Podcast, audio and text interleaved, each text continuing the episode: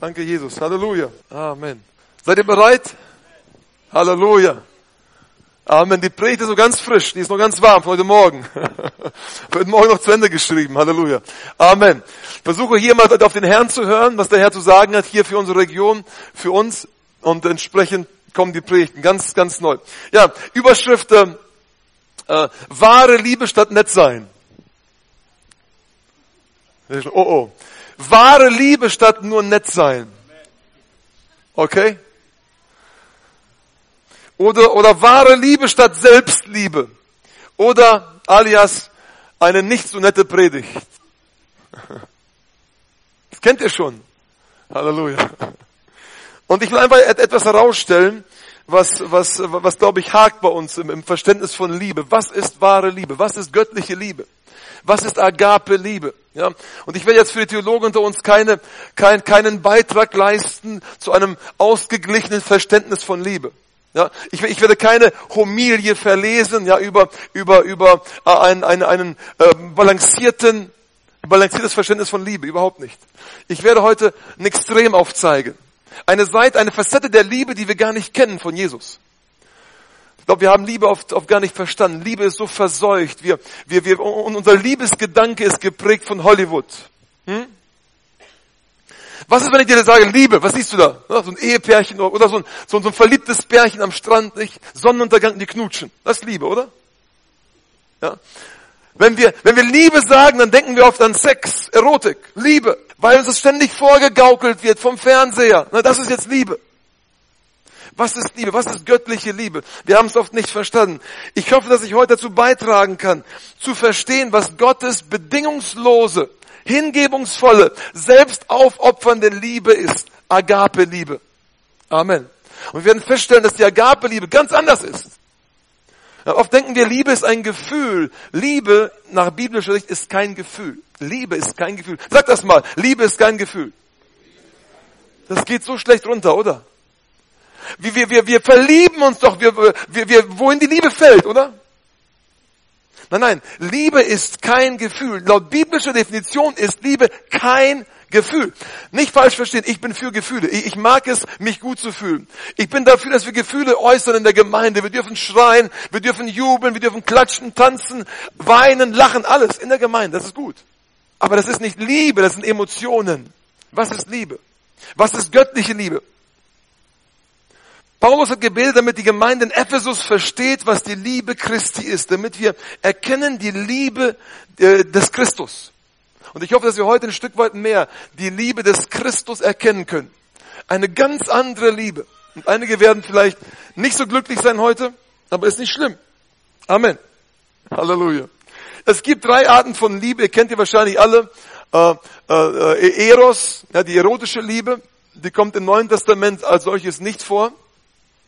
Dann gibt es die, äh, die, die für, für Philea, das ist die zwischenmenschliche Liebe. Ja, wenn ich jemanden gern habe, wenn jemand mein Freund ist, ja, äh, dann ist, ist das die Philea, wenn Freunde sich gern haben. Und dann gibt es die Agape, die göttliche Liebe, die selbstlose Liebe. Und um die soll es heute gehen. 1. Johannes 2, Vers 15. Und diesen Vers haben die Leute, die aus, aus strengen Gemeinden kommen, aus traditionellen Gemeinden kommen, haben diesen Vers immer wieder oben rüber gesammelt bekommen. Ja? 1. Johannes 2, Vers 15. Habt nicht lieb die Welt. Noch was in der Welt ist. Wenn jemand die, die Liebe, die Welt lieb hat, so ist die Liebe des Vaters nicht in ihm. Gott sagt, du kannst seine Liebe haben. Du kannst die Liebe des Vaters in dir haben. Um die Liebe soll es gehen. Die Agape-Liebe, die wir in uns haben können und in uns haben sollen. Und die Agape-Liebe sieht so ganz anders aus, als was wir so unter Liebe verstehen. Gott sagt in 1. Johannes 4, Vers 16, oder Johannes sagt es, er, er sagt, Gott ist Liebe. Wenn Liebe ein Gefühl wäre, wäre Gott ein Gefühl. Oder? Wenn Liebe ein Gefühl wäre und Gott sagt, ich bin Liebe, dann wäre Gott ein Gefühl. Gott ist aber kein Gefühl, Gott ist Gott. Liebe ist kein Gefühl. Die zwei Bestandteile der Liebe sind tun und sein. Tun und sein. Nochmal. Die zwei Bestandteile der biblischen Liebe sind tun und sein. Tun und sein. Hier ein paar Bibelstellen, die das bestätigen. Römer 5, Vers 1. Gott aber beweist seine Liebe zu uns dadurch, dass Christus für uns gestorben ist, als wir noch Sünder waren. Wow. Das heißt, die Liebe Gottes ist sichtbar geworden dadurch, dass Jesus damals am Kreuz hängen geblieben ist. Die zwei, drei Nägel konnten ihn am Kreuz nicht halten, aber er ist dort geblieben. Ja, die, die, die zwei, drei Nägel haben ihn nicht halten können. Und die Liebe Gottes, seine Liebe hat ihn dort gehalten. Aber es war eine Tat. Er hat sich kreuzigen lassen. Er ist dran geblieben. Es, er hat sich da nicht gut gefühlt, oder? Er hat schreckliche Schmerzen gehabt, aber er hat, er ist dran geblieben. Das war Liebe. Er hat seine Liebe bewiesen durch das Sterben am Kreuz. Jesus sagt, wenn ihr meine Gebote haltet, so bleibt ihr in meiner Liebe. Er sagt nicht, wenn ihr euch geliebt fühlt, wenn es euch ja heute Morgen gut geht und ihr habt dieses, dieses ne, Gefühl der Harmonie in euch, dann seid ihr in meiner Liebe. Nee, nee, nee. Er sagt, wenn ihr das tut, was ich euch sage, dann seid ihr in meiner Liebe. Wow. Liebe ist tun und sein. 1. Johannes 3, Vers 18. Meine Kinder, lasst uns nicht mit Worten lieben. Bla, bla, bla, bla, bla. Ich helfe dir, ich komme vorbei. Ne? Auf mich kannst du zählen. Ne? Kennt ihr das? Wir haben bei uns auch Missionswerk manchmal Leute, die kommen zu uns und die haben so eine Klappe. Das mache ich und das mache und die tun gar nichts. Und dann haben wir Leute, die halten ihren Mund und die kommen und die machen einfach. Die arbeiten mit und die geben und die beten und die tun und machen. Amen. Das ist Liebe. Nicht nur zu reden mit Worten, sondern zu tun. Meine Kinder, lasst uns nicht mit Worten lieben, noch mit der Zunge, sondern in Tat und Wahrheit. Tun und sein. Ich tue etwas und drücke damit Liebe aus und ich bin in der Wahrheit. Halleluja. Johannes 3, Vers 16, den kennen wir alle. Denn also hat Gott die Welt geliebt, dass er mit großen Buchstaben an den Himmel geschrieben hat, ich hab euch lieb. Oder? Nee, denn also Gott die Welt geliebt, dass er seinen einzigen Sohn hergab. Halleluja. Er hat was gegeben. Liebe ist eine Tat. Er saß nicht nur, nur im Himmel, hat die Däumchen gedreht. Ach, ich habe euch alle so lieb. Ihr lieben, ihr lieben Geschöpfe. Nein, er hat etwas getan. Er hat aktiv etwas gegeben und seine Liebe bewiesen. Liebe sind Taten. Das ist die göttliche Liebe. Zu tun und zu sein. Und jetzt wollen wir natürlich 1. Korinther 13 kurz lesen. Das darf man nicht auslassen, oder? Wenn es um Liebe geht. Halleluja. Aber wie gesagt, ich werde heute nicht eine, eine, eine ausgeglichene Art der Liebe vorstellen. Ich werde euch noch schwer wundern. Die Liebe, die wir uns vorstellen, ist oft so weich, so harmonisch. Nicht alles ist, ist so in Rosen und mit Herzchen und mit, mit Blümchen. Das ist Liebe. Ne? Schmetterlinge im Bauch, das ist Liebe.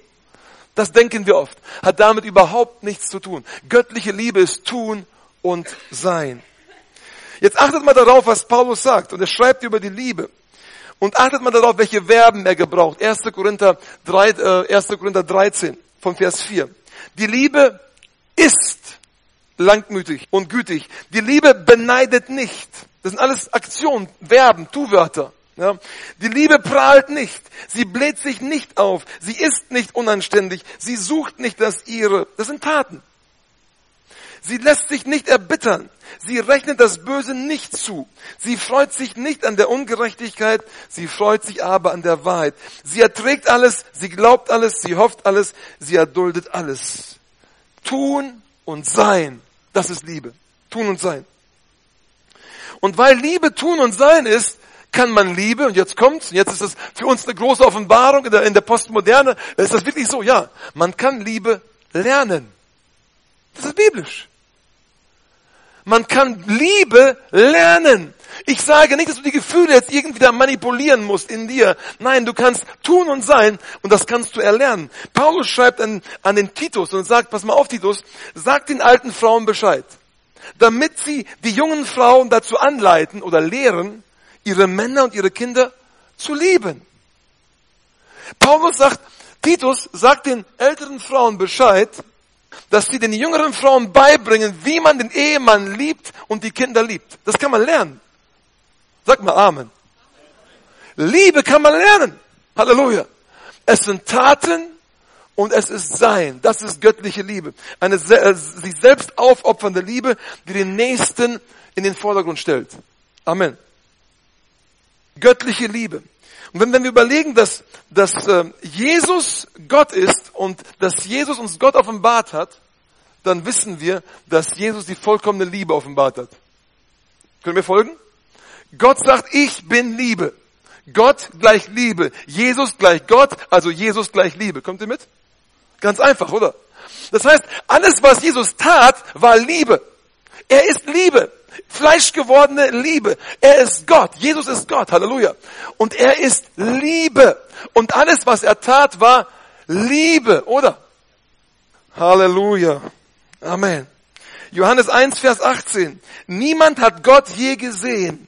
Der einzige Sohn hat ihn uns offenbart. Also Jesus hat uns Gott offenbart. Er, der selbst Gott ist und an der Seite des Vaters sitzt. Wenn wir auf Jesus schauen, sehen wir Gott und sehen wir Liebe, weil Gott ist Liebe. Könnt ihr mir folgen? Diesen Schritt müsst ihr jetzt mitgehen, sonst könnt ihr die ganze Predigt vergessen. Okay? Nochmal. Gott ist Liebe und Jesus Christus hat uns Gott offenbart. Er hat die wahre Liebe offenbart. Jesus hat uns gezeigt, wie man liebt. Hallo? Wenn du wissen willst, wie wahre Liebe aussieht, dann schau dir an, wie Jesus gelebt und geliebt hat. Amen. Und heute werden wir lernen, wie Jesus geliebt hat. Weißt du, es ist so wie mit so einem Schokoladen-Nikolaus. Okay. Für alle, die, die, die, die, die keine Nikoläuse kaufen zu Weihnachten. Kuvertüre. Ja, Schokolade in Tafelform.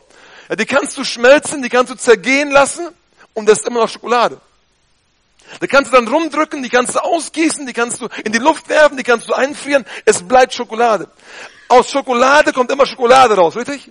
Und aus Liebe kommt immer Liebe raus. Und Jesus ist Gott, er ist Liebe und alles, was Jesus tut, ist Liebe. Sag mal Amen. Seid ihr euch sicher? Haltet fest in eurem Glauben. alles, was, alles, was Jesus tut, ist Liebe. Stimmt das? Wirklich. Tatsächlich. Einigen graust, graust jetzt schon. Der hat ein paar Dinge getan und die waren auch Liebe. Und die würden wir heute überhaupt nicht als Liebe einstufen. Halleluja. Alles, was er tat, war Liebe. Liebe kann nur Liebe produzieren. Jesus ist das völlige, das vollkommene, wunderbarste Beispiel an Liebe. Amen. Haltet das fest bis zum Ende der Predigt. Sonst geht ihr unter im Glauben. Amen. Jesus ist Liebe. Halleluja. Amen. Halleluja. Jetzt wird spannend. Weißt du, Liebe ist nicht nett sein. Übrigens, habe ich schon mal erwähnt, nett sein ist keine Geistesfrucht. Kann ich mal Amen hören? Oh, wow, okay, Halleluja. Habe ich schon ein paar Krawatten getroffen. Müssen Christen immer nett sein? Nein! Wir dürfen nicht immer nett sein. Nett sein ist keine Geistesfrucht. Hallo. Aber wir müssen immer lieben. Immer lieben. Immer voller Liebe sein. Alles aus Liebe tun. Aber nett sein müssen wir nicht immer. Jesus war nicht immer nett. Er war ganz oft überhaupt nicht nett. Halleluja. Liebe heißt nicht, dass man Sympathie empfinden muss für jemanden. Liebe ist auch nicht, jetzt äh, Harmonie zu haben. Kennt ihr harmoniebedürftige Menschen?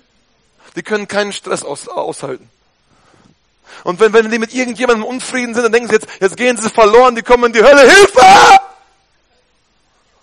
Da gibt es verschiedene Sachen. Es gibt Sünde, die man getan hat, es gibt äh, Disharmonie. Und die kommt, das kommt vor im, geistlichen Leben. Ne? Halleluja. Liebe, mein, manche ist, wenn man immer so ruhig bleiben kann, ganz demütig, ne? voller Liebe. Ach, das ist so ein lieber Bruder. Nicht? Der schimpft niemals. Der ist immer so, so nett zu mir. Weißt du, vielleicht ist dieser Bruder verstrickt in, in Eigenliebe, in Selbstliebe, kommen wir gleich drauf. Vielleicht liebt er sich viel mehr als die anderen Menschen um, ihn, um, um sich herum, die eigentlich mal ein Wort der Korrektur brauchen. Wie wir meinen immer, dass, dass wir Christen so etepetete, nicht so nett und freundlich sein müssen und, und, und Halleluja und nein, müssen wir nicht, überhaupt nicht. Manchmal widert mich das so an. Diese gestellte Frömmigkeit, diese gestellte, dieses gestellte Netzsein. Wir kommen sonntags in den Gottesdienst, hallo, ne? Wie geht's? Schön, dich zu sehen. Ja, Heuchelei, danke. Kommen wir gleich zu. Manche meinen heute, dass Liebe heißt, alles zu tolerieren. Ist das Liebe? Oh nein, total falsch. Liebe kann nicht alles tolerieren. Liebe wird nicht alles tolerieren. Liebe wird auf die Wahrheit zeigen. Halleluja. Amen. Liebe heißt doch nicht, wenn man gesellschaftliche Übeltaten stehen lässt. Das ist keine Liebe. Du siehst einen Ladendiebstahl, du wirst Zeuge eines Ladendiebstahls und du meldest es nicht. Das ist keine Liebe. Das ist Selbstliebe. Ja, ich will den ganzen Stress nicht haben. Er hat was mitgehen lassen, er lass ihn gehen, nicht? Nein. Wenn die Person heute ein Kaugummi mitgehen lässt, ja, morgen eine, eine Schokolade, ein paar Jahre später eine Flasche Schnaps, ja, und dann geht's immer weiter. Du liebst die Person nicht. Du liebst dich selbst. Nur so nebenbei. Liebe ist nicht immer gewaltlos zu sein. Wow, wow, wow. Kann Liebe, kann Liebe gewalttätig werden? Grrr. Denk mal nach. Ja, ist, ist Liebe immer so butterweich, so mit Blümchen und Herzchen? Ist das Liebe? So soft. Ne? Wir kommen zur Gemeinde und wir alle sind alle so nett zueinander. Wir lieben uns. Eine tolle Gemeinde. Kennt ihr das? Das ist nicht die Agape-Liebe, das ist die Philea vielleicht, im besten Fall, ja, die zwischenmenschliche, wir verstehen uns gut, wir sympathieren miteinander, wir sind Freunde, wir sind Kumpelsliebe. Aber nicht die göttliche Agape-Liebe. Halleluja. Und viele Menschen denken, dass Liebe naiv ist. Die Christen lieben alle. Liebe ist naiv. Ist sie nicht. Liebe ist auch nicht blind. Liebe darf nicht blind sein. Liebe muss die Augen aufhaben. Und jetzt wollen wir von Jesus lernen, wie er geliebt hat. Ihr dürft gerne mal aufschlagen, Johannes, aufschlagen, Johannes 2, Vers, Vers 24.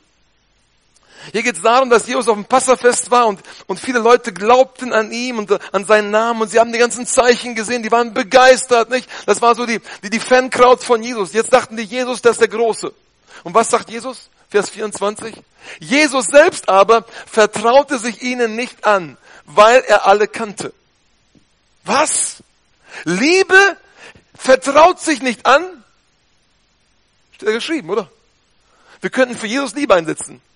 Ne? Liebe selbst aber vertraute sich ihnen nicht an, weil er alle kannte. Liebe ist nicht naiv. Wir als Christen müssen nicht einfach so naiv leben und naiv lieben. Nein. Wenn es Menschen gibt, die schamlos ausnutzen, wenn es Menschen gibt, die böse sind, dann müssen wir denen nicht auf den Leim gehen. Halleluja. Wenn denkende Köpfe qualmen könnten. Halleluja. Wir, wir, wir müssen nicht ausgenutzt werden. Wir müssen keine Trottel sein. Also christliche Trottel, die lieben doch alle. Jesus hat sich ihnen nicht anvertraut. Natürlich hat er sie geliebt. Aber Liebe vertraut sich nicht allen an. Hallo? Jetzt klingeln bei dem einen die Glocken. Ja, was ist mit 1. Korinther 13, Vers 7, wo es heißt, dass Liebe immer glaubt? Lies zu Hause nach, find eine Lösung. Halleluja. Wir lieben alle, aber mit der göttlichen Liebe. Göttliche Liebe ist nicht blind, ist nicht naiv. Halleluja. Jesus vertraute sich ihnen nicht an. Amen. Ja, Moment mal, äh, es sieht so verdutzt aus. Steht das in der Bibel oder nicht? Haltet fest am Glauben. Jesus war die perfekte Offenbarung Gottes und die perfekte Offenbarung der Liebe Gottes. So sieht Liebe aus. Er vertraut sich ihnen nicht an, weil er sie kannte. Das ist Liebe. Ja oder nicht? Ja, das ist Liebe. Oder sagen wir, oh, ah, Jesus hat einen schlechten Tag gehabt. Nein, dann wäre er nicht mehr sündlos, dann wäre er nicht mehr Gott. Aber er war vollkommen. Und er, er war vollkommen in der Liebe. Halleluja. Und er hat sich ihnen nicht anvertraut, weil er sie kannte. Weil er wusste, was das für Schurken sind. Die wollten ihn nur ausnutzen, die wollten ihn fertig machen. Er sagt, mit euch nicht. Ich hab euch lieb. Mit göttlicher Liebe. Aber göttliche Liebe ist nicht naiv. Nimm das mit. Vielleicht hast du irgendwo einen Komplex seit, seit vielen Jahren und du meinst, du musst jetzt allen auf den Leim gehen und naiv sein und blind, äh, blind in, in, in jede Beziehung reingehen. Nein, überhaupt nicht. Liebe ist nicht naiv. Jetzt wird spannend, jetzt wird es noch interessanter und, und schnall dich an. Liebe nennt Menschen beim Namen. Wow. Beim korrekten Namen. Okay? Liebe nennt Menschen beim Namen. Jesus nannte Menschen mit dem richtigen Namen. Kann ich einen Armen hören? Hat Jesus sich irgendwann mal vertan? Er hat also alle Menschen mit dem richtigen Namen angesprochen, oder? Kann ich einen Namen hören? Er war vollkommen. Und er hat alle Menschen mit dem richtigen Namen angesprochen aus Liebe, oder? Okay. Kann ich einen Namen hören? Und dann sagte er plötzlich, ihr Heuchler! Aus Liebe. Die Liebe sagte Heuchler. Oder nicht? Oder hat Jesus einen schlechten Tag gehabt? Nein, er war vollkommen. Das war Liebe gewesen. Aus Liebe sagt er, du Heuchler. Wow. Oder nicht? Ja, so ist das. Aus Liebe sagte er, ihr Söhne der Hölle. Aus Liebe. Aus Liebe. Wow, wow. Wenn der Pastor am Sonntagmorgen sagt, ihr Söhne der Hölle, hat er am Montag dann die Kündigung im Briefkasten. Aber aus Liebe. Jesus war voller Liebe. Er war perfekt, vollkommen. Und er sagt, so sieht Liebe aus. Manchen Menschen musst du sagen, diesen Heuchler. Ist das biblisch? Oder ja, es sind sehr dünn gesät. Halleluja. Er sieht Leute an und sagt, ihr seid blind. Er sagt, ihr seid Narren. Ich kann euch die Bibelstellen geben, ihr es mir nicht glaubt. Das ist alles in der Bibel. Ne? Er sagt, ihr Narren, ihr Dummköpfe. Jesus sagt sowas? Ist doch nicht nett, oder? Gina, ist nicht nett, ne? Nee, ist nicht nett. Ist nicht nett. Hat Jesus einen schlechten Tag gehabt? War Jesus aus der Liebe gefallen? War er am Morgen noch in der Liebe und abends, ups, aus der Liebe raus? Nein. Er war vollkommene Liebe. Er war die vollkommene Offenbarung der Liebe Gottes und er sagt, hey, ihr Dummköpfe. Merkst du, Liebe ist plötzlich ganz anders, ne? Ist nicht so, mm, Röschen und Blümchen und Herzchen und so, nicht?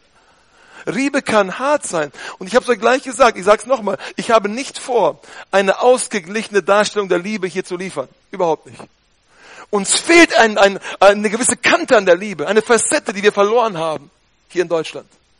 Und die Liebe sagt, ihr Heuchler, ihr Narren, er nennt sie ihr getünchten Gräber voller toten Gebeine, sagt die Liebe. Die Liebe greift auch manchmal zu anderen Wörtern. Er sagt, ihr Söhne der Prophetenmörder. Oho. Liebe. Jesus sagt aus Liebe, ach ihr lieben Pharisäer, ihr seid Söhne der Prophetenmörder. Aus Liebe. Ist das Liebe? Das ist göttliche Liebe. Wow. Und das geht uns total gegen den Strich, oder? Ist nicht politisch korrekt, oder? Aber ist das Liebe? Ja! Gott ist Liebe, Jesus ist Gott und Jesus offenbart die Liebe. Jesus ist das vollkommene Beispiel der Liebe. So ist die göttliche Liebe aus. Manchmal musst du Menschen beim richtigen Namen nennen. Hab doch mal den Mut zu lieben und lieb dich nicht selber. Ach, was werden die Menschen sagen, wenn ich den jetzt Heuchler nenne? Siehst du, du liebst dich selbst mehr als andere. Manche Menschen müssen hören, dass sie Heuchler sind. Uh. Jesus sagt Schlangen, Ottern gezücht. Und ich glaube, wenn Jesus heute leben würde, auch hier in Deutschland, würde er sagen, ihr Schweine. Ne, oder nicht? War die Schlange damals ein schönes Tier in der Bibel? Nein. Er würde zu manchen sagen, du Schwein. Warum? Ist das Liebe? Sieht so Liebe aus? Äh, guckt, Leute, äh, merkt ihr, plötzlich, das, oh, Liebe, nein, das, das, ist, das ist Liebe, Liebe Gottes. So sieht Liebe Gottes aus. Er spricht, er spricht über die falschen Propheten und sagt, das sind reißende Wölfe. Wann hast du zu einem Propheten letztens gesagt, du reißender Wolf, du? Manchmal würde ich es Leuten wirklich sagen. Es gibt ein paar Kandidaten. Und wenn ich, wenn ich sie treffen werde, werde ich es ihnen auch sagen. Liebe ist nicht immer nett. Liebe sagt die Wahrheit. Amen. Wahrheit ist ein Teil der Liebe, es ist, ist, ist das Sein in der Liebe. Tun und Sein. Und Wahrheit ist das Sein der Liebe. Jesus spricht über Politiker. Er spricht über den Regenten Herodes und sagt, sag diesem Fuchs. Er nennt den Herodes Fuchs. Liebe nennt einen Politiker Fuchs. Wow. Heute würde er vielleicht sagen, du Schwein, du Lügner, du Perversling, du Charismatenfresser, du Pharisäer, du Irrlehrer. Darf man das sagen? Ist das Liebe? Ja, das ist Liebe. Warum? Weil du die Person, die das hörst, wachrütteln musst und weil du andere, andere Personen um die Person herum warnen musst. Halleluja. Amen. Amen. Ihr seid heute voll begeistert. Liebe nennt Menschen beim Namen und hat nicht Angst vor den Konsequenzen. Ich hoffe, ihr könnt mir folgen. Jesus ist Liebe und Jesus verhält sich so. Wenn das nicht stimmt, wenn Jesus nicht so war, dann ist Jesus nicht mehr Gott. Da können wir den ganzen Glauben uns irgendwo hinstecken. dann passt alles nicht mehr. Aber Gott, Jesus ist Gott, er ist Liebe und was er tut, ist alles Liebe. Hat Jesus gesündigt, indem er sagte, reißende Wölfe? Hat er gesündigt, indem er sagte, ihr Dummköpfe? Hat er nicht. Er war vollkommen. Er war aus, mit, äh, mit, mit Liebe motiviert. Es war richtig. Halleluja. Ich ermutige keinen, aus dem eigenen Zorn, aus dem falschen Zorn, aus dem Fleisch heraus Menschen zu benennen. Ja? Oder Schimpfwörter zu gebrauchen. Darum geht's hier überhaupt nicht.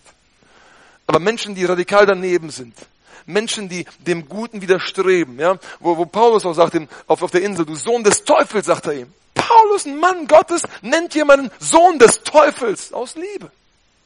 Halleluja. Vielleicht ist es Zeit, dass wir anfangen, göttlich zu lieben, auch hier in Deutschland.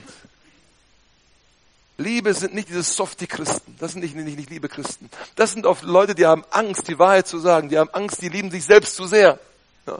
Was würde der von mir denken, wenn ich ihm das sagen würde? Ist doch ganz egal. Gott hat es gesagt, ich sag es. Und irgendjemand muss die Wahrheit mal sagen. Kann Liebe schimpfen? Oh ja. Kann Liebe schimpfen? Liebe schimpft. Ja? Manchmal ganz komisch, ne? Da ist Jesus auf der Hochzeit in Kana, Johannes Kapitel 2, und, und äh, der Wein geht aus, ihr kennt die Geschichte, und dann die Mutter Jesu kommt, Jesus, tu doch was, Junge, mach was. Ne? Und was sagt Jesus? Frau, was habe ich mit dir zu tun? Das ist komisch, oder? Das geht mir ganz schwer runter. Das hört sich an, als ob er nicht respektvoll seiner Mutter gegenüber war. Aber es war Liebe. Oder nicht? Hat er in diesem einen Fall eine Ausnahme gemacht und es aus Hass gemacht? Nein. Aus Liebe hat er so zu der Mutter gesprochen. Es gab da einen Grund für. Amen. Ihr kennt die Geschichte der, der Emmaus-Jünger. Kennt ihr die? Ja, Jesus war gekreuzigt und die Emmaus-Jünger waren noch nicht informiert. Sie, sie haben zwar gehört, das Grab ist leer, sie glaubten den nicht. Sie sind auf dem Weg nach Emmaus, weg von Jerusalem. Ne, die zwei Jünger, kennt ihr die Geschichte? Ja. Und dann kommt Jesus, Jesus läuft ihnen hinterher. Übrigens Liebe. Jesus läuft den Jüngern hinterher. Liebe. Er holt sie ein. Und er spricht mit ihnen. Und die erklären ihm alles, was schiefgelaufen ist. Und die haben diesen Jesus gekreuzigt, nicht? Und er steht neben ihm. Die erkennen ihn nicht. Und dann, nachdem die fertig waren mit ihrer Darstellung, sagt Jesus Folgendes. O ihr Unverständigen oder o ihr Dummköpfe. Wie ist es doch euer, wie ist euer Herz doch so träge, zu glauben an alles, was die Propheten geredet haben? Liebe benennt Leute als Dummköpfe. Wow. Wenn jemand mir eine E-Mail schreiben will, da vorne gibt's Gärtchen. Halleluja. Liebe tadelt. Liebe tadelt. Als, als Jesus sagte, ich werde leiden und sterben müssen, ihr kennt die Geschichte, wo Petrus sagt, Jesus, das darf dir nicht geschehen, auf keinen Fall. Nicht? Ach, Petrus hat es doch gut gemeint, oder? Der hat doch gut gemeint. Also lieber Petrus, Jesus, tu dir bloß nichts an. Jesus. Ne? Wir würden heute sagen, mit unserem postmodernen Denken, Petrus war der Liebe. Ne? Petrus wollte, Petrus wollte das Dings verhindern, wollte den, das Leiden Jesu verhindern. Oder? In der heutigen Zeit, wenn wir sagen, Petrus hat geliebt und Jesus hat gehasst. Oder nicht?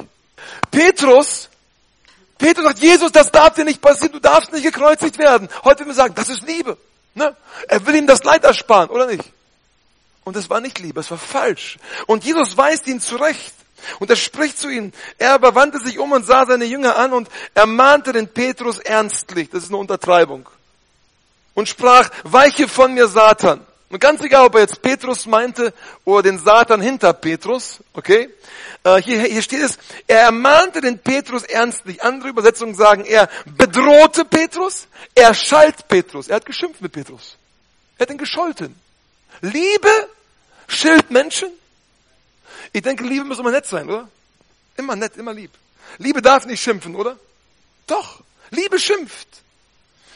Er tadelte ihn, er, er wies ihn scharf ab, er sprach mit strengen Worten zu ihm. Das sind verschiedene Übersetzungen. Aber er hat es doch gut gemeint, oder? Aber es war keine Liebe. Was Jesus tat, war Liebe. Und wenn wir erst begreifen, dass sich Liebe über Gott definiert, müssen wir unsere Vorstellung von Liebe korrigieren. Die ist verseucht vom Fernseher, verseucht von den Medien, verseucht vom Humanismus. Das ist Selbstliebe, ist keine Liebe. Halleluja. Als Jesus nach der Auferstehung bei den Elfen war, bei den Jüngern war, da tadelte er sie, heißt es Markus 16, Vers 14, da tadelte er ihren Unglauben. Er sagte, er hat geschimpft, weil sie ungläubig waren. Kann Liebe schimpfen? Ja, Liebe schimpft. Müssen Christen manchmal schimpfen? Wenn Christen lieben, dann müssen sie manchmal schimpfen. Wie ein Rohrspatz. An der richtigen Stelle, zur richtigen Zeit. Amen. Halleluja. Paulus schreibt an Titus, der schreibt, dieses Zeugnis ist wahr, er schreibt von den Kretern, aus, aus diesem Grund weise sie streng zurecht. Wow. Ist das Liebe? Leute streng zurechtzuweisen mit dem erhobenen Zeigefinger? Ja, das ist Liebe. Warum? Er sagt nämlich, damit sie gesund sein im Glauben. Paulus hat den Weitblick gehabt. Er sagt, schelte sie jetzt, dann werden sie im Glauben gesund sein. Amen. Halleluja. Kann Liebe sogar züchtigen? Ja, Liebe züchtigt. Und jetzt wird es ganz, ganz, ganz haarig. Offenbarung 3, Vers 19. Jesus sagt, alle, die ich lieb habe, die überführe ich und züchtige ich. Alle, die ich lieb habe, überführe ich und züchtige ich. Liebe züchtigt. Und die Bibelstelle kennen die meisten, hoffe ich. Hebräer 12, Vers 6. Denn wen der Herr lieb hat, den züchtigt er. Boah. Das geht uns ganz schlecht runter, oder? Liebe ist doch immer nett, oder? Du darfst keinem was sagen, um Himmels Willen. In der Gemeinde. Oh, bloß kein Anstoß, oder? Nicht? Du darfst äh, niemanden vermahnen, darfst keinen ansprechen. Immer, immer ganz nett und freundlich bleiben. Wir sind doch Christen. Du liebst dich selbst mehr als deinen Nächsten. Und den Vers lese ich jetzt zu Ende. Vers 6. Und er schlägt jeden Sohn, den er annimmt. Wow. Liebe schlägt. Liebe schlägt. Ja, danke schön. Amen. Manchmal haben die Kinder mehr Offenbarung als die Erwachsenen. Habe ich in Liebe gesagt. Halleluja. Amen. Kann Liebe gewalttätig sein? Oh nein, ich rufe nicht zur Gewalt auf. Ich zeige heute ganz bewusst eine Facette auf, die wir oft übersehen in der Liebe. Wir meinen immer, Liebe ist nett und freundlich und harmonisch und hm, ne, nette Christen. Überhaupt nicht. Liebe kann Gewalt anwenden. Liebe, Jesus geht in den Tempel und der säubert den Tempel. Das musste jetzt kommen, ne? Alle haben drauf gewartet. Halleluja. Johannes 2, Vers 13. Und das Passa der Juden, und das Passa der Juden war nahe, und ich übersetze mal anders. Und Liebe, Jesus, Liebe zog hinauf nach Jerusalem. Und Liebe fand im Tempel die Verkäufer von Rindern und Schafen und Tauben und die Wechsler, die da saßen. Und Liebe machte eine Geißler stricken. Wozu? Husch, ne? so. Er machte eine Geißler stricken. Er hätte wahrscheinlich zusammengeflochten, ne? Wofür? Hm.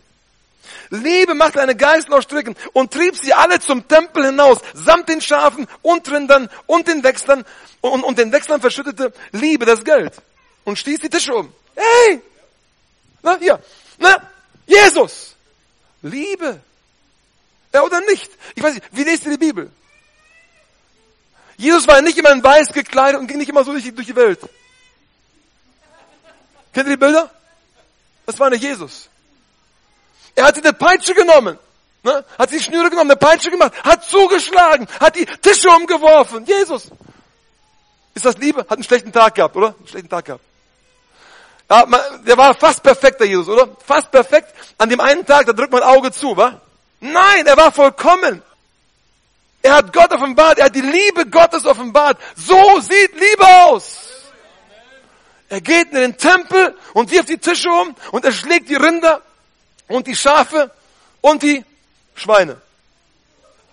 Entschuldigung. Wow, Halleluja. Und zu den Taubenverkäufern sprach Liebe. Schafft das weg von hier. Macht nicht das Haus der Liebe meines Vaters. Das Haus der Liebe. Richtig?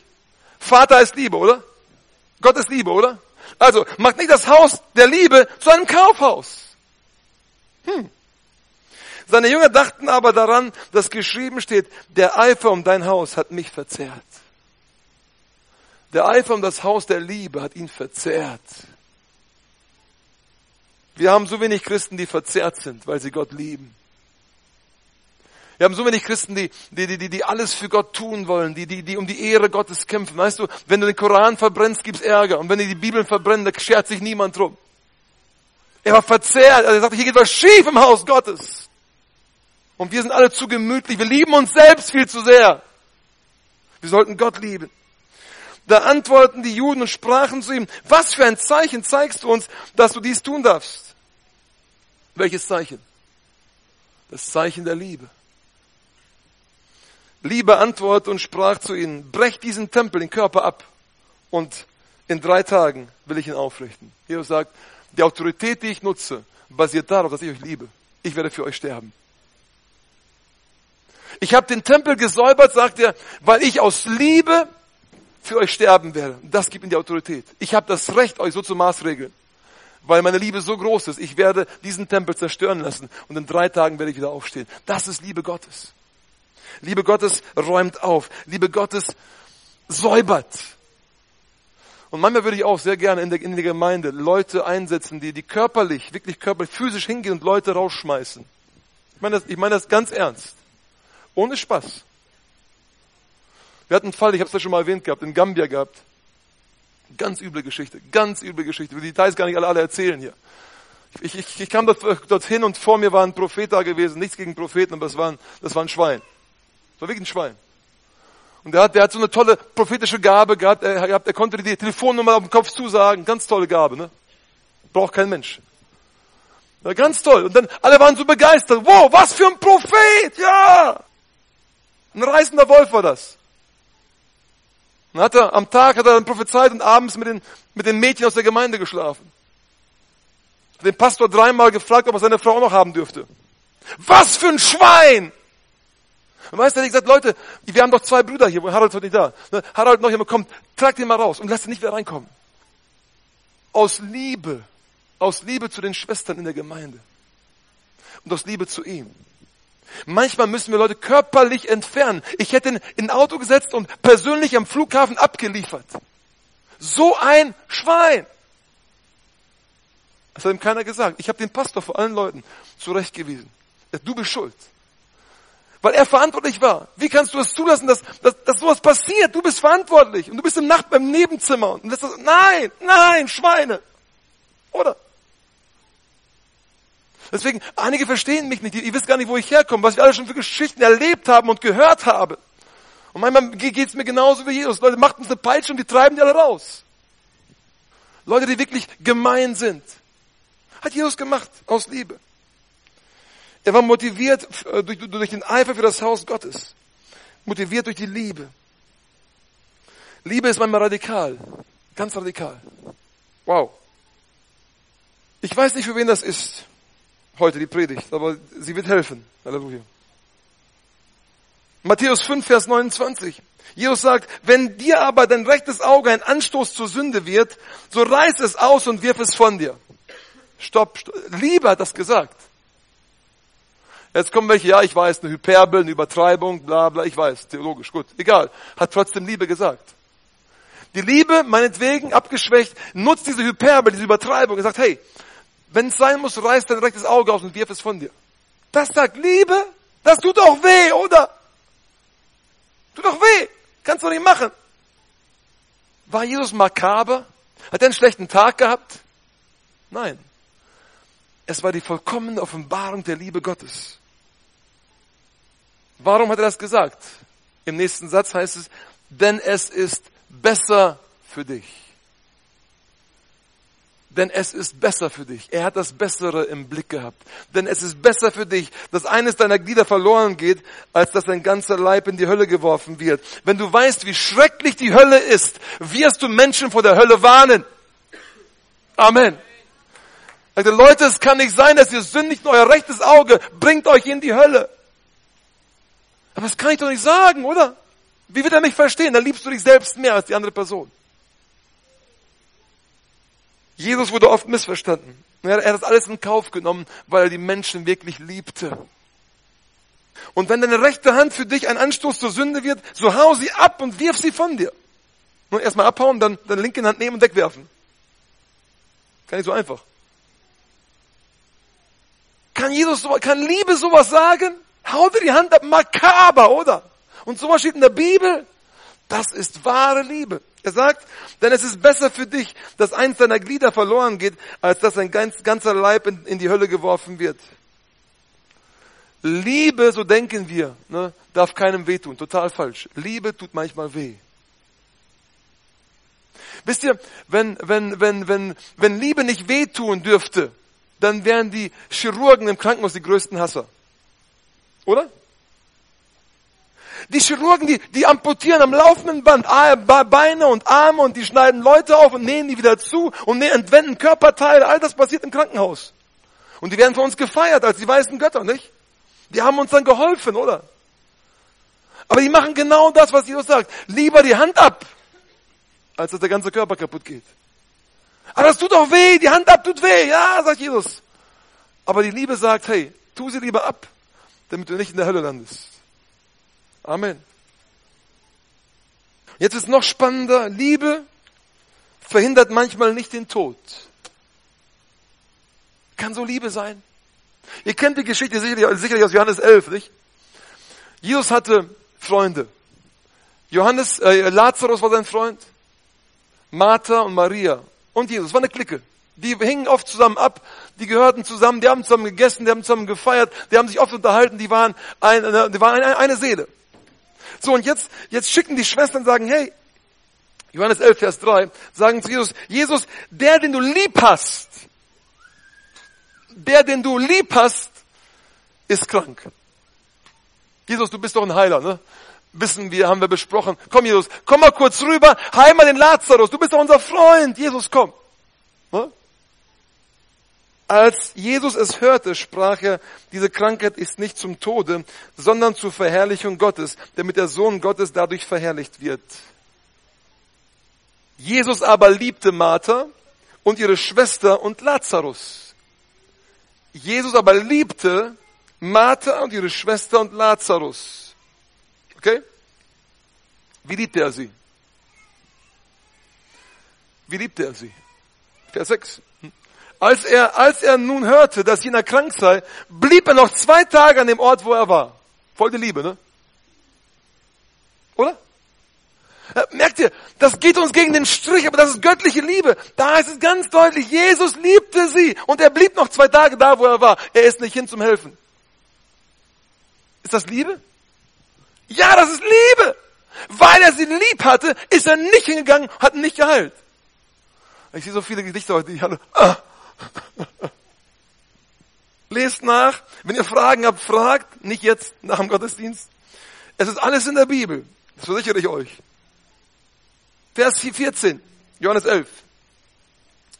Daraufhin und sagte, äh, äh, sagte es ihnen Jesus frei heraus, den Jüngern, Lazarus ist gestorben, sagt er. Ne? Ist gestorben. Ich gehe nicht hin, er ist gestorben. Ich habe ihn lieb. Deswegen gehe ich da nicht hin. Du bist ein Arzt, du bist ein Heiler und dein bester Freund stirbt und du gehst nicht hin und sagst noch, das ist Liebe. Geht uns total gegen den Strich. Aber das ist Liebe. Und er sagt jetzt so, ich, und ich bin froh. Sein bester Freund ist gerade gestorben. Und ich bin froh, um euretwillen, dass ich nicht dort gewesen bin, damit ihr glaubt. Doch lasst uns nun zu ihm gehen. Und dann kommen die zu Jesus und die Martha kommt und die, und die Maria kommt, die sprechen alle mit Jesus, und dann gehen sie zum Grab und dann weint Jesus. Der kürzeste Vers in der englischen Bibel, Jesus wept. Johannes 11, äh, 35. Jesus weint. Jesus weinte. Und dann sehen die Leute die Tränen und sagen, das ist Liebe. Boah. Die sagen, da sagten die Juden, seht, wie hat er ihn so lieb. Die sahen die Tränen kullern bei Jesus. Das ist, das ist Liebe. Das ist jetzt Liebe, sagten die. Was er vorher gemacht hat, war keine Liebe in ihren Augen. Sie, wie hat er ihn so lieb? Vers 37. Etliche von ihnen aber sprachen, konnte der, welcher dem Blinden die Augen geöffnet hat, nicht dafür sorgen, dass auch dieser nicht gestorben wäre? Merkt ihr? Ihr Liebesverständnis war auch ganz anders. Ist das Liebe? Er hätte ihn heilen können, er hat ihn aber nicht geheilt. Was ist das denn für eine Liebe? Jetzt weint er auch noch. Scheinbar liebt er ihn wirklich. Aber warum ist er nicht gekommen? Hm. Vers 40. Jesus spricht zu ihr, zu Martha. Hab ich dir nicht gesagt? Wenn du glaubst, wirst du die Herrlichkeit Gottes sehen.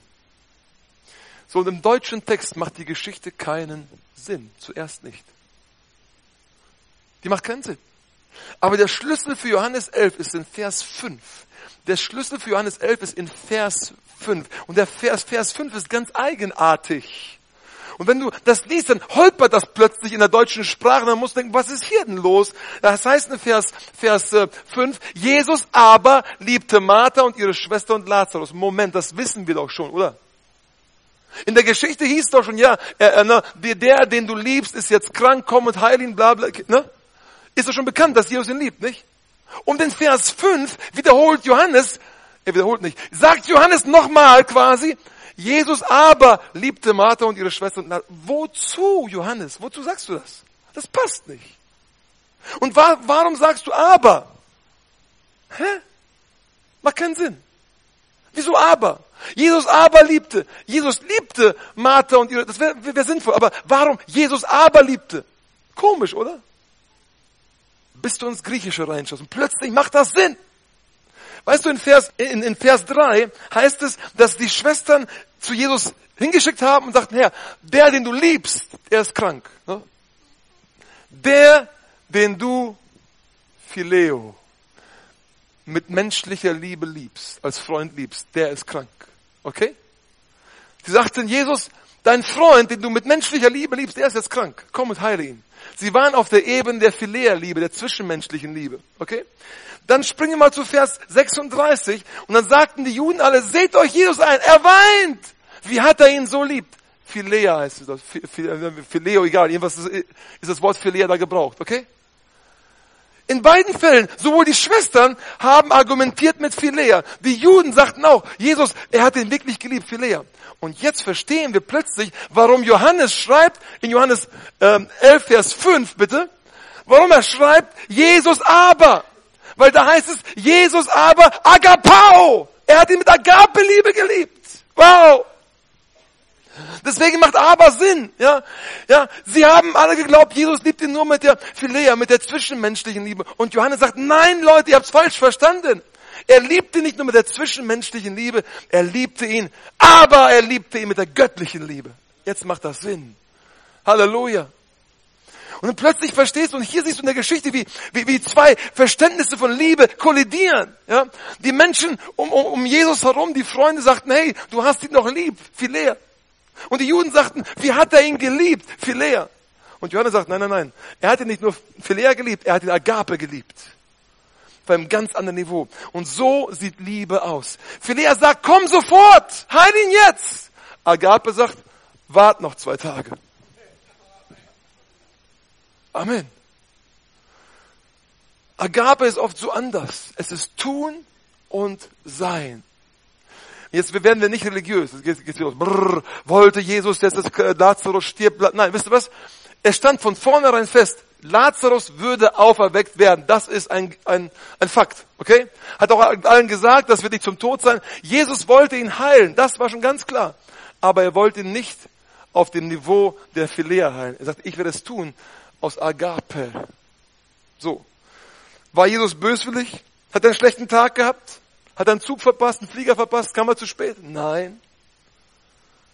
Er hat Agape gehabt. Jesus aber Agapao. Er hat ihn geliebt mit der göttlichen Liebe. Und die sah so ganz anders aus. Die war so unverständlich, die konnte man nicht begreifen.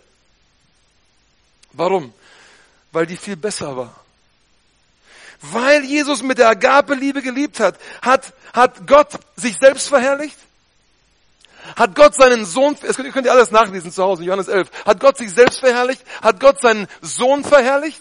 Die Jünger konnten endlich glauben, die Leute haben Gottes Herrlichkeit gesehen, viele Menschen glaubten anschließend wegen Lazarus und, und, und. Da ist so ein Paket, ein Bouquet von Segen gekommen, weil Jesus sagt, ich werde dich nicht nur Philea lieben, ich werde dich Agape, Agape lieben. Halleluja.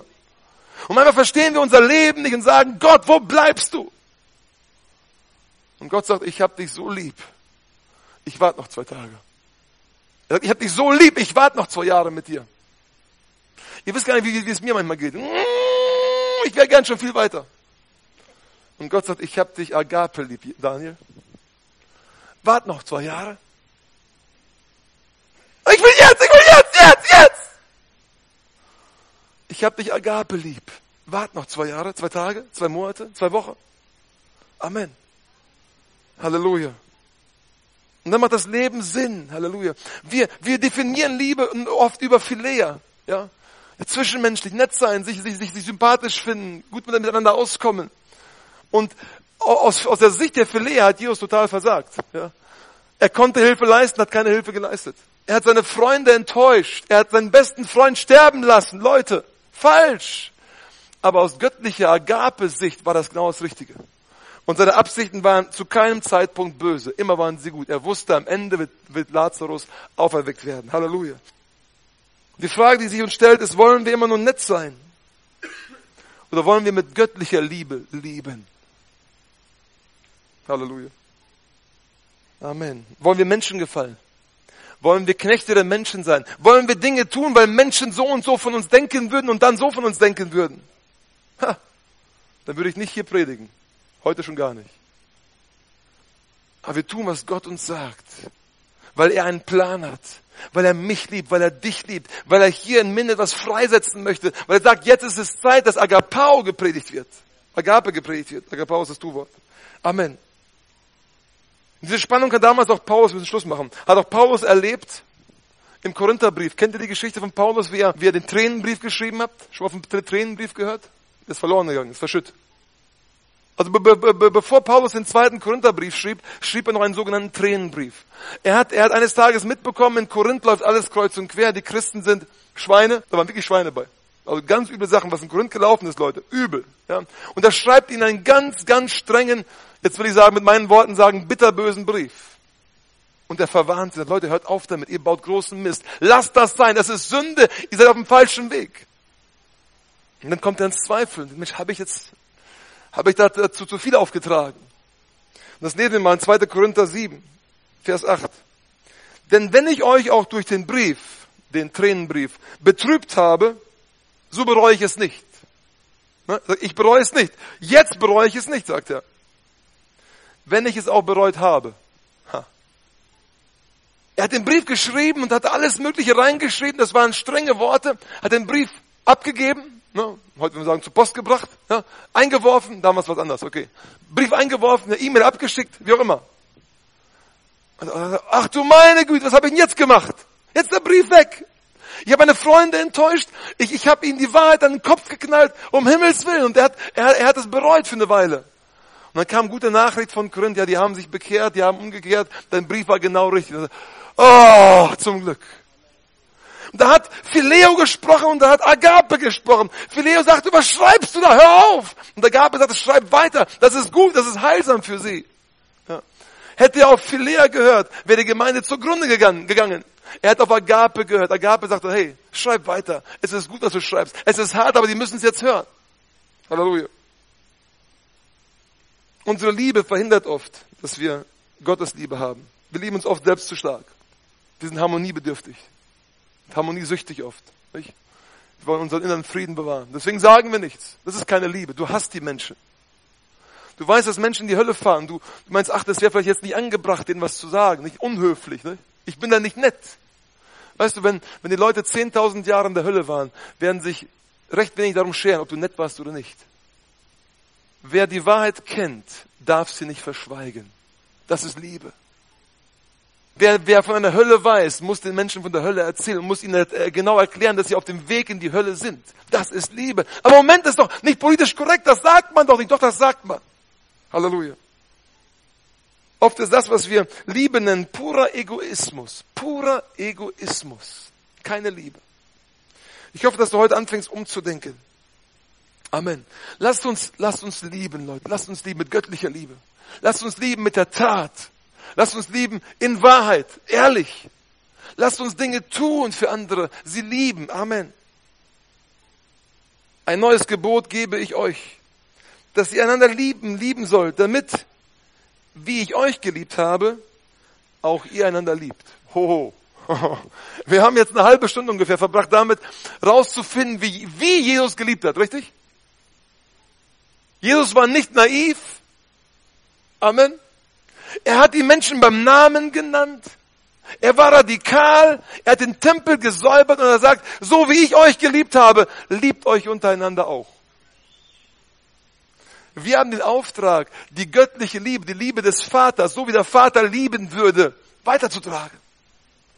Und nicht immer nur sagen, alles so schön, wir sind Christen, wir sind nette Menschen. Wir haben die Kraft, sogar Feinde zu lieben. Liebt eure Feinde. Segnet die euch fluchen, tut wohl denen, die euch hassen und bittet für die, welche euch beleidigen und verfolgen. In der Tat und in der Wahrheit. Egal wie ich mich fühle, ob es gut, sich gut anfühlt oder nicht.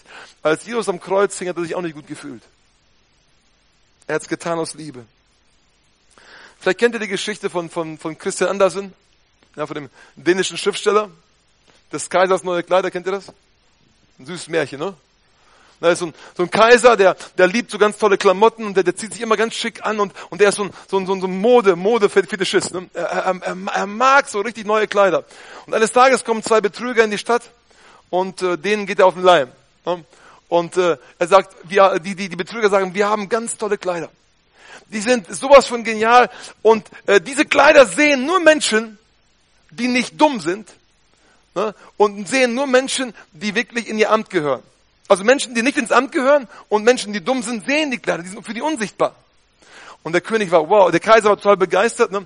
hat die Kleider auch nicht gesehen und sagte, Mensch, die Kleider muss ich haben. Ne? Das sind meine Kleider. Und dann äh, gibt er den Auftrag und diese zwei Betrüger fangen an, scheinbar Kleider zu produzieren. Die haben gar nichts gemacht, die haben nur so getan. Ne? Die waren ja unsichtbar, die Kleider für viele Menschen. Dann schickt der, der, der Kaiser seinen, seinen Minister hin und sagt, Mensch, guck mal nach, was meine Kleider machen. Und der Minister kommt hin und die zeigen ihm, wie, wie die den Webstuhl bewegen und wie die die Kleider zusammennähen und, und da war aber nichts zu sehen. Und der Minister war nicht dumm, ne? Er wollte nicht dumm sein. Er wusste ja, nur dumme Menschen sehen die Kleider nicht. Er sagt, Mensch, tolle Kleider habt ihr hier, ne? Er geht zum Kaiser, Kaiser fragt, na, wie, wie sehen meine Kleider aus? Ganz toll, aus, ausgezeichnet, super Kleider. Und der, der Kaiser ist ganz begeistert, er will die Kleider endlich sehen und ruft diese zwei Betrüger zu sich und die kleiden ihn an. Und der Kaiser sieht gar nichts. Aber er weiß ja, er ist nicht dumm, er gehört ins Amt, also muss er die Kleider anziehen. Ja? Und dann zieht er die Kleider an und alle, alle, die um ihn stehen, sehen ihn an und sehen, da sind keine Kleider drauf. Aber die wissen ja, nur dumme Menschen sehen die Kleider nicht. Also sagen alle, Mensch, hast du tolle Kleider. Siehst, siehst genial aus, ne? Ganz schick. Und dann ist, ist der, der Kaiser so, so beeindruckt, Mensch, sagt er, wir machen jetzt einen Festumzug. Ich gehe allen voraus, ne, mit meinen tollen Kleidern und die Leute, die, die haben ihn gesehen, wie er dann loszog, er war, er, er hatte kein, kein, nichts an. Fast nichts an. Okay, wir sind ja in der christlichen, er hatte fast nichts angehabt. Und dann geht er durch die Stadt und, und, und, und die, das ganze Dorf, ne, die wissen ja, nur dumme Leute, hat sich rumgesprochen, nur dumme Leute sehen die Kleider nicht. Also alle wollten schlau sein. Und alle, wow, Kaiser, du hast die besten Kleider, tolle Kleider, ne? Äh, beste Mode, letzter Schrei, Halleluja, ne? Und bis ein Kind plötzlich ruft, aber der hat ja gar nichts an. Ein Kind. Und plötzlich merken die ganzen, ach ja, oh, ne, die ganzen, die ganzen, äh, die ganzen Dorfleute, der hat ja gar nichts an. Und plötzlich sprechen sie alle, der hat ja gar nichts an, der hat ja gar, und alle schreien, der hat ja gar nichts an. Und der Kaiser, so geht die Geschichte, der Kaiser setzt seine, seinen Festumzug einfach fort. Wer war jetzt der Dumme? Hm? Und wer hat geliebt? Seine ganzen Untergebenen haben den Kaiser nicht geliebt. Keiner hat ihm die Wahrheit gesagt. Das eine Mädchen oder das eine Kind, gibt es zwei Versionen. Das eine Kind hat ihn geliebt. Es hat ihm die Wahrheit gesagt. Und dem Kind war es ganz egal, was mit ihm passiert. Und alle anderen wollten nur, nur noch schleimen. Ja, wie toll, nicht? Die wollten, die waren Egoisten. Und genauso geht es uns oft, nicht? Ne? Was wir alles so feiern, ne? Nackte Cowboys sogar, ne? Letztens. Na, der war nicht ganz nackt. Aber trotzdem, nackt genug, ne? Einige haben von gehört, einige nicht. Was wir so alles feiern als Christen. Nicht? Toll, toll, bis, ne, alle, alles, ja, toll. Er, er, er, er schreit toll und die alle toll, toll, toll. Und keiner oder wenige haben den Mut, was zu sagen. Sag Mensch, der hat ja gar nichts an. Das läuft ja total aus dem Ruder. Das ist ja total verkehrt. Sei mutig genug, um zu lieben. Göttlich zu lieben. Halleluja. Ich komme zum Schluss. Für einige ist es eine Gebetserhörung. Halleluja.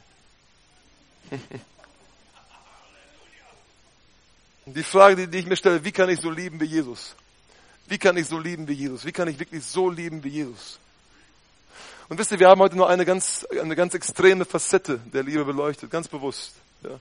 Natürlich war Jesus voller Gefühle und voller Emotionen, das gehört dazu. Aber das ist nicht Liebe per se. Die kommen mit der Liebe dazu. Er hat viel Gutes getan. Er ist, er ist natürlich, und das war der, der, der, größte Ausdruck der Liebe, am Kreuz für uns gestorben. Wow, das war Liebe. Ganz egal, wie er sich gefühlt hat. Er hat den Leuten die Wahrheit gesagt. Er hat ihnen erzählt, dass sie auf dem Weg in die Hölle waren, um sie zu warnen. Es ging gar nicht um ihn. Er war total selbstlos. Das ist Agape-Liebe.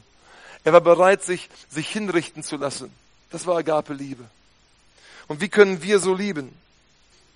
Wir müssen an die Quelle angeschlossen sein. Die Bibel sagt in 1. Johannes 4, Vers 7, denn die Liebe ist aus Gott. Die Liebe ist aus Gott. Wenn du Liebe haben willst, musst du sie aus Gott schöpfen. Die wahre Liebe. Mut zu haben, zu lieben. Mut zu haben, zu lieben. Paulus sagt, wir haben diese Liebe empfangen durch den Geist. Wir haben nicht empfangen einen Geist der Furchtsamkeit, sondern der Kraft und der Liebe. In dir, wenn du wiedergeboren bist, lebt der Geist der Liebe und nicht ein Geist, der immer soft ist und ah, ne? nein, ein Geist der Liebe, der Besonnenheit, ein Geist, der auch mal klare Worte sagen kann durch dich, ein Geist, der Menschen wirklich liebt und nicht ihnen, ihnen nur was vorgaukeln möchte. Und diesen Geist hast du, wenn du ihn schon hast, wenn du, wenn du schon wiedergeboren bist. Und ganz egal, ob du wiedergeboren bist oder nicht, heute kannst du diesen Geist empfangen durch die Wiedergeburt, durch die Vergebung deiner Sünden. Als, als die Leute fragten, Petrus fragten, was sollen wir machen, sagt er, tut Buße, lasst euch taufen, damit ihr die Gabe des Heiligen Geistes empfangt. Du kannst heute die Gabe des Heiligen Geistes empfangen. Halleluja. Und du kannst auch göttlich lieben. Du wirst geliebt und du kannst lieben. Und hiermit schließe ich Römer 5, Vers 5. Paulus sagt, denn die Liebe Gottes ist ausgegossen in unsere Herzen. Wie? Durch den Heiligen Geist. Ich kann so lieben wie Jesus. Ich kann so radikal lieben wie Jesus. Ich kann so passioniert lieben wie Jesus. Ich kann so ein Leben leben wie Jesus, weil sein Geist in mir wohnt. Wir haben die Liebe Gottes, die ist in uns ausgegossen worden, worden, übernatürlich. Und sie ist jetzt in mir. Und heute will Gott diese Liebe neu freisetzen in dir.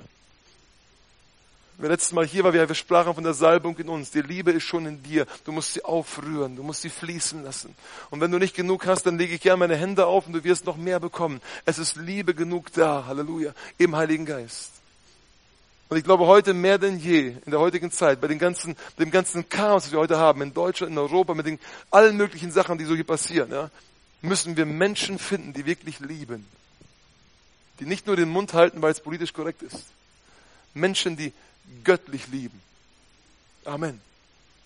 Halleluja. Wenn der Herr dich heute Abend erfüllt, dann wirst du so ein Mensch werden. Amen. Das fühlt sich gut an, wenn man so liebt wie Jesus. Halleluja. Das fühlt sich richtig an. Und nicht ver, verbogen und verdreht und komisch, weich. Das fühlt sich richtig an. Es ist sein und es ist tun. Das ist die Liebe Gottes. Und ich will dich einladen, dass du dich heute Abend ganz neu erfüllen lässt vom Heiligen Geist. Dass die, die Liebe ganz neu in dich hineinkommt und dass du anfängst so zu lieben wie Jesus. Amen. Du darfst die Augen schließen. Ich bete gern noch.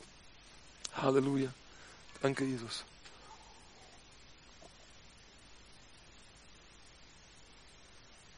Halleluja. Danke, Jesus. Heiliger Geist, danke, dass du hier bist. Wir lieben dich. Danke, dass du ausgegossen wurdest in mein Herz, in unsere Herzen. Und danke, dass du jetzt Menschen hier liebst, uns alle liebst. Du bist der Geist der Liebe. Du ziehst uns mit Seilen der Liebe zu, zu dir. Danke, Jesus. Und Vater, danke, dass du jetzt sprichst zu den Herzen hier. Danke, Herr. Danke, Heiliger Geist, dass du es jetzt tust. Halleluja. Danke. Du darfst die Augen schließen, wenn du möchtest. Ist freiwillig. Halleluja.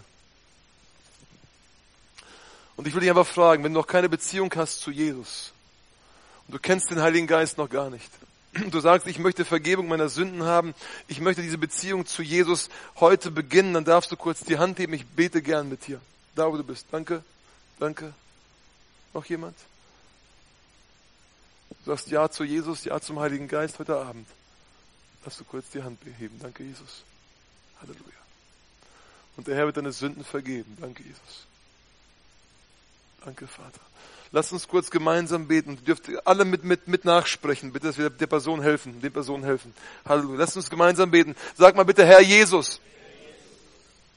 Ich brauche dich in meinem Leben. Jesus, vergib mir meine Sünden. Wasche mich durch dein kostbares Blut. Ich empfange jetzt deine Vergebung. Danke, Jesus. Sei mein Herr, sei mein Retter. Heiliger Geist, komm und zieh jetzt bei mir ein. Danke, Jesus. Danke, Vater. Und danke, Heiliger Geist. Amen. Amen. Danke, Jesus. Halleluja.